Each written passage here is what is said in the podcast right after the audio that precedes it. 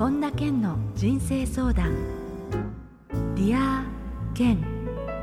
皆さんこんにちは。本田健の人生相談。 Dear 健。ナビゲーターの小林まどかです。健さんよろしくお願いいたします。よろしくお願いします。えー、さてあのこのオープニングでは漫画大富豪からの手紙について伺いたいんですけれども、はい、少し前になりますけれども6月15日に漫画大富豪からの手紙が発売されたということで、はい、あのこの本自体は2018年の3月に単行本としてダイヤモンド社から発売されているんですけれども、はい、改めてまずこの漫画に触れる前にこの本自体についてどんな感じのものかっていうのを教えていただけますか？はい、えー、これはもう小説なんですけどある大富豪日本人なんですけどね大富豪のおじいちゃんが、えー、孫に財産ではなくて手紙を残すっていうところからスタートするんですよね。はい、で大富豪のおじいちゃんは全部奨学金に自分の財産をあの残してしまってで代わりに9つの手紙を孫に残すんですよ。でそのあの手紙にはいろいろタイトルが振ってあって直感行動決断とか失敗とかそういうふうなタイトルの手紙があってでシンクロニシティに導かれてベストのタイミングでその手紙を開けなさいってそういうふうなのが書いてあるんですよね。まあ、それでその青年の K っていうのが主人公なんですけど、えー、いろいろ人生が始まっていくっていうそういう物語なんです。今回ねこのあの大富豪からの手紙を書くにあたっての、まあ、健さんいろいろといろんな場所に行かれていろんな国に行かれて取材をしたっていうのはこのエンディングでちょっと伺おうと思うんですけれども、この今回のこの漫画というのは、えーと、健さんにとってはユダヤ人大富豪の教え以来の漫画版ということになりますよね。そうですね。ね、はい、どうですかこうまた漫画っていうとちょっとこう書籍と違うじゃないですか。ご自身でこう見られてどんな感じでした？やっぱりねあの主人公のその可愛い女性が出てくるとか、そういうのとかねあの青年がなかなかかっこいいなとか、まあ、いろんなそういうのがあってそのこう僕の中で楽しみが増えたというか、うん、まあ、皆さんもね多分あの本読んでくださった方もこれ10万部売れた本なのであのすごく楽しんでいただけるんじゃないかなと思います。私もあのねあの見たんですけど読んだんですけれどあの漫画あのイラストにするっていうのは、うん、ケンさんはこういくつかあるパターンからあじゃあこの人にっていうふうに決められたんですか？そうですね。あの、いろいろこう候補があって、えー、最終的に、えー、そうやって決めました。あそうなんですか、はい、えー、ね、この執筆ではケンさんご自身がいろいろと旅をされて書いてるっていうことなんですが、うん、何かその印象に残っている執筆のにおけるなんかエピソードって記憶にあることありますか？やっぱりねブータンに行けたのはすごい良かったですよね。あへ当時まだインターネットとか入ってなかったから、えあれからもう4年あの、はい、だったので、えー、なんかブータンにすごくインターネットが入って幸せ度が下がっているそうなんですよね。あそうなんですか、うん、だからそういった意味であのそういうなんか毒される前のブータンに行けたのはそう良かったですね。へじゃあこの数年だけでも全然環境って違うんですねブータンの中でも。そう思いますそしてこれはコロナ前の本ですからね。そうですよねじゃなかったらケンさんかけてないですもんねこの本もね。そうなんですよ。へえじゃあちょっとエンディングでもねこのあのエピソード続きちょっと伺おうと思いますのでよろしくお願いします。はい、よろしくお願いします。それでは本田健の人生相談 Dear 健今日も最後までお楽しみください。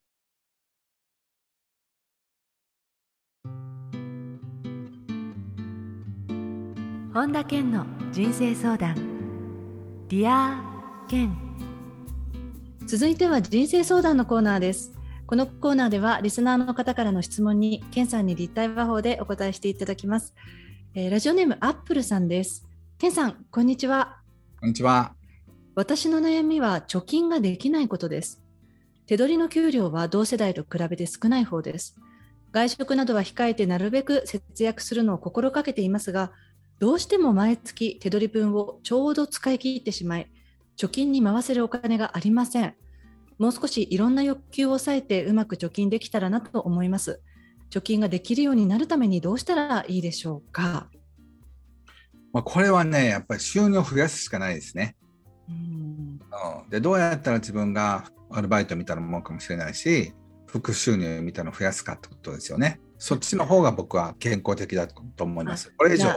削るって言ってもね、ええ食費とかぐらいしか削れないんじゃないですか？ねなんかアップルさんはいろんな欲求を抑えて貯蓄に回した方がいいんじゃないかっていうふうに考えていると思いますが、ケンさんはそうじゃなくて、より今よりも稼ぐ力をつけるっていうことですね。その方が楽しいと思います。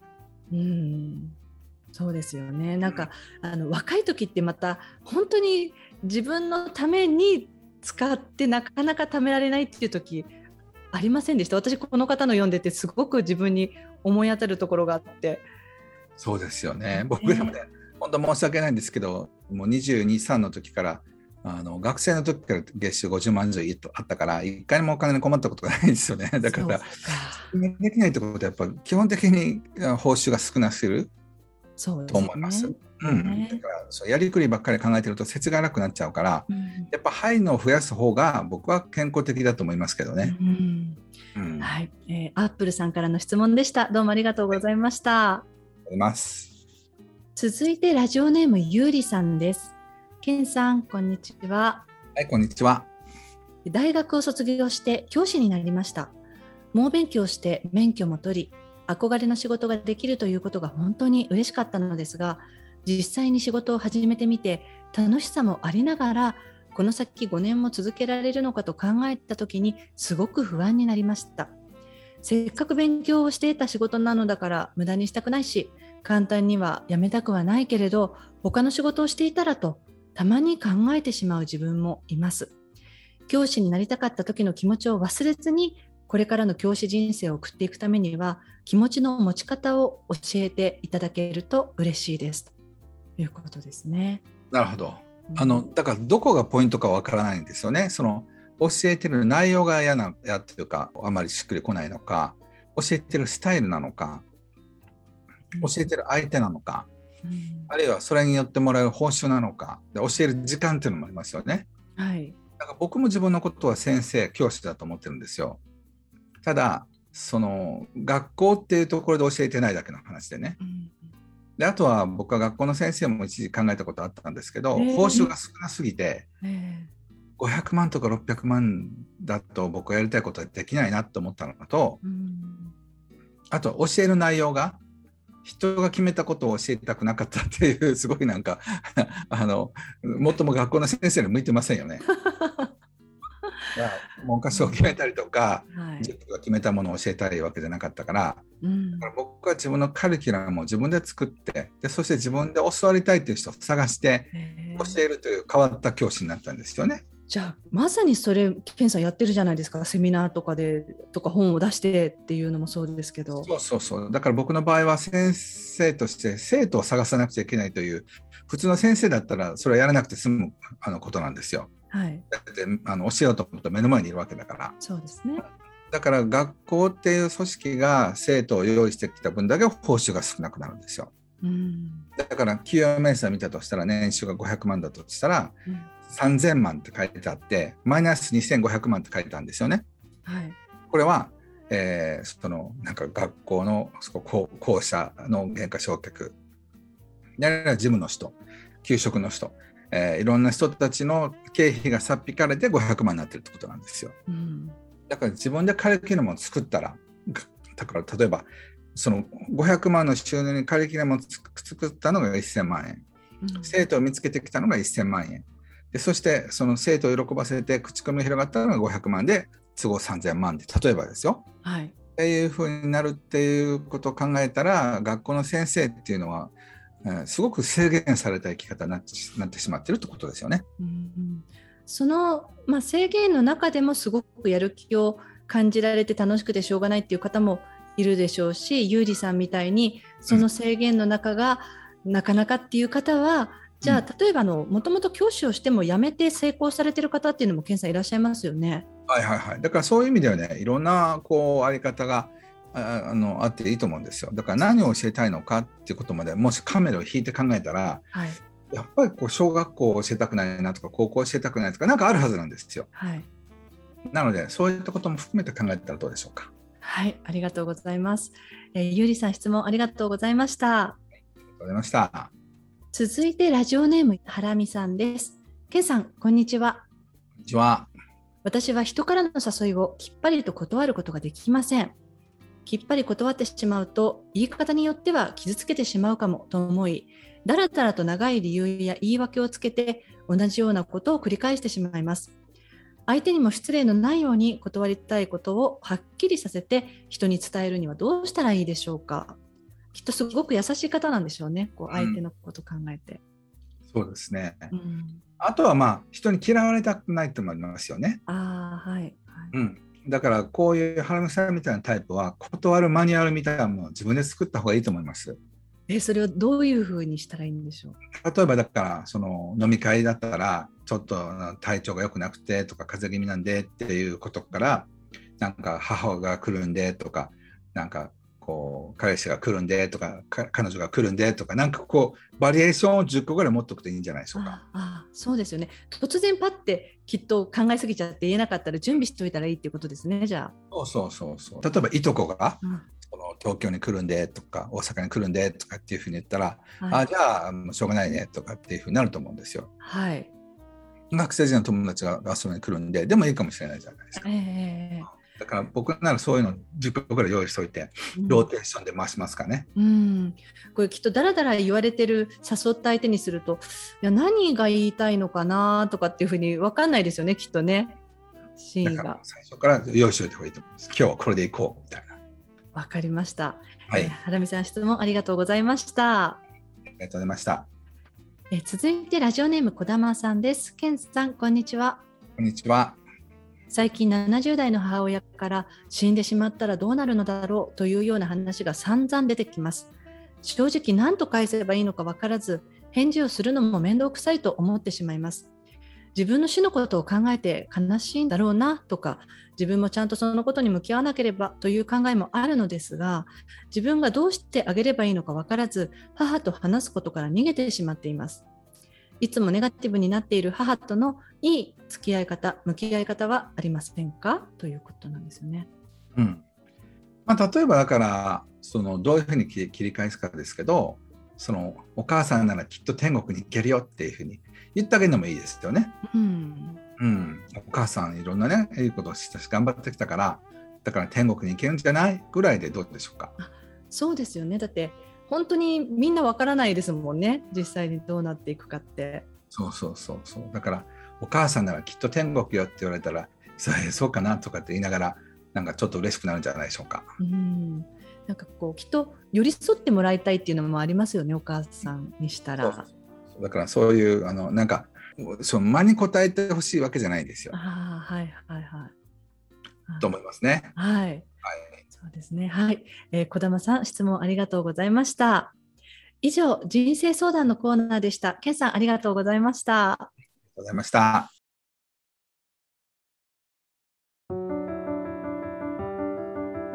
本田健の人生相談 Dear 健続いてはハッピーライブラリーのコーナーです皆さんが人生を幸せにより豊かに過ごせるための特別な一冊をご紹介しています。それでは最初の一冊目ご紹介ください。はい、見るだけでデザインセンスが身につく本、えー、日本デザイン著、えー、大坪拓磨さんが監修されている本です。はい、えー、大坪さんとは健さんはどのぐらい知り合いの期間？ね、多分7、8年もう少しなるかもしれませんね。あのはい、あのよくいろんなことを一緒にプロジェクト立ち上げたりとかしてるので彼のねセンスはもちろんデザインもそうなんですけどビジネスセンスが卓越してる人で、え頭の良さと人柄ってなかなか2つ同時にこうないんですけど両方ともある人ですね、人望もすごくあるし日本デザインという会社は若い人たちがすごく多いんですけどそのまあオフィスもねすごくこうスタイルしてかっこいいとこなんですよ。これをパラパラ見るだけでそのデザインに興味がある人とか、まあ、マーケティングにも強い会社だからそういうこうマーケティングについても学べるめちゃくちゃお得な本ですね。はい、ぜひ皆さんこちらの一冊もチェックしてみてください。大坪さんはすごいいろんな見るセンスが良くて、僕も奥さんのことよく知ってるんですけど、で素敵で仕事ができる女性です。はい。続いての一冊を教えてください。はい。見えないからこそ見えた光、岩本光弘さんが書かれた本です。はい、ここあの私この想定この帯なんですけれども読ませていただいて、はいうん、世界初を達成した全盲セーラーの生き方ということで、うん、全盲でセーラーでいらっしゃる方なんですそうですそうです。確か太平洋横断とかすごいことしてるんですよね、えー、目目に見えないのにもうどうすんのっていう感じなんですけどこのクラブハウスでお会いしあのしてあのこの本はあの人づてにいただいたんですけど、まあ、なんて言うんでしょう普通に生活するだけでもすごいのに、はい、大海原にねその目が見えない状態で行くっても考えられませんよね。考えられないですね。うんまあ、そういう意味ではこの不可能を可能にするっていうのってこういうことだなって思いますし、まあ、とにかく、あのー、僕もお会いしたことないんですけどクラブハウスでお話しした限りではものすごく底抜けに明るくて人柄も素晴らしいなって思いましたね。へ勇気がだと思います。はい、ありがとうございます。えさて、このコーナーではあなたからのおすすめの一冊も募集しています。リアケンアットマーク iOffice.com までお送りください。以上、ハッピーライブラリーのコーナーでした。それでは、ケンさん、今日の名言をお願いします。誰もが自分自身の視野の限界を世界の限界だと思い込んでいる。ショーペンハウアー。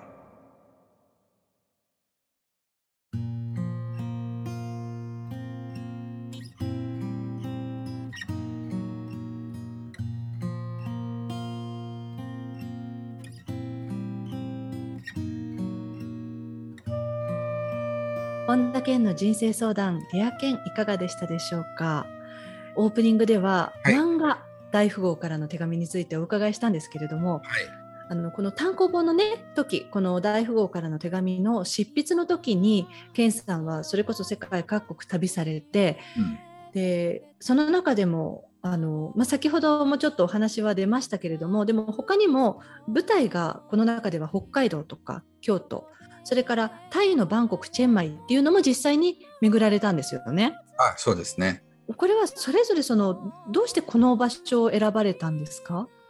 やっぱりねこれは海外でも翻訳する予定で書いたから、ええ、だからタイのバンコクチェンマイって世界中に有名じゃないですか。はいはい、で京都もそうだし北海道もあの人気だからそうですね。そういう意味でそういういろんなこうなんて言うでしょうこの本を握りしめて海外からバックパッカーの人たちが集まるみたいな、そういうイメージで書いたんですよね。へ何かそのブータンはこの数年間で国自体がいろいろと IT の関係も変わったっていうふうにおっしゃってますけれど、うん、どうでしょうね。あのタイはそんなにでもそういう意味では、まあ、このコロナであるこの3年間ぐらいはでもそんなに変化っていうのはないんですかねチェンマイに関しても。そうですね。なのであのチェンマイまた久しぶりに行ってみようと思うんですけど、えー、すごくこうなんかエネルギーが素敵なとこなんですよ。あのどうですか？こうバンコクはものすごくこう都心部はすごく都心っていうイメージはあるんですけれどチェンマイってまた全然違うんですか？バンコクと。そうですねあの確か北のバラって言われてたんじゃないかななんかすごくすごく美しいあのガーデンがいっぱいあって綺麗なところなんですよね。へあじゃあまた違いますよね。この滞在された時はじゃあ基本はケンさんはタイ料理でした？まあ、もちろんだからせっかく行くのに日本料理食べてる場合じゃないですよね。あのトムヤン君とかそう辛いやつを試しましたね。へえ。ねなんかなので改めてこうやって今漫画が出ましたけれどもまたの文章で読むのもまたいいですよね漫画から入ってあのパーッとか気楽に読めてで本で読むっていうとまた違うんじゃないですかね。そうですね。なので文章好きな方は文章でも読んでいただきたいと思います。はい、ありがとうございます。はい、ありがとうございます。さて、本田健オンラインサロンでは毎月980円でサロンメンバーのみが視聴できる健さんのオンラインセミナーや特別ゲストとの対談などいろいろなコンテンツ配信しています。今年の1月から毎月100円で600回以上のこのディアケンのバックナンバーが聞き放題のディアケンプレミアムがポッドキャストで配信スタートしています。Voicy では毎朝無料配信中の本田健の1分間コーチング。また、本田健書店や最新情報に関しては、本田健の公式ホームページや LINE アットで配信していますので、ぜひご確認ください。えー、ということで、健さん、今週もどうもありがとうございました。はい、ありがとうございました。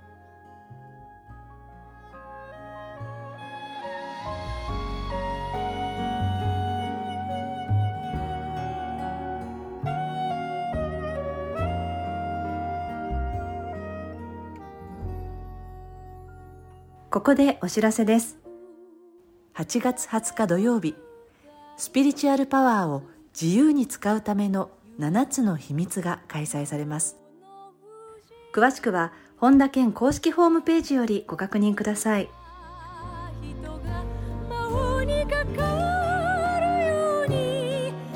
本田健の人生相談 Dear 健。この番組は提供アイウェイオフィス。プロデュースキクタス早川洋平制作ワルツ高知博桐原哲人ナビゲーター小林まどかでお送りしました。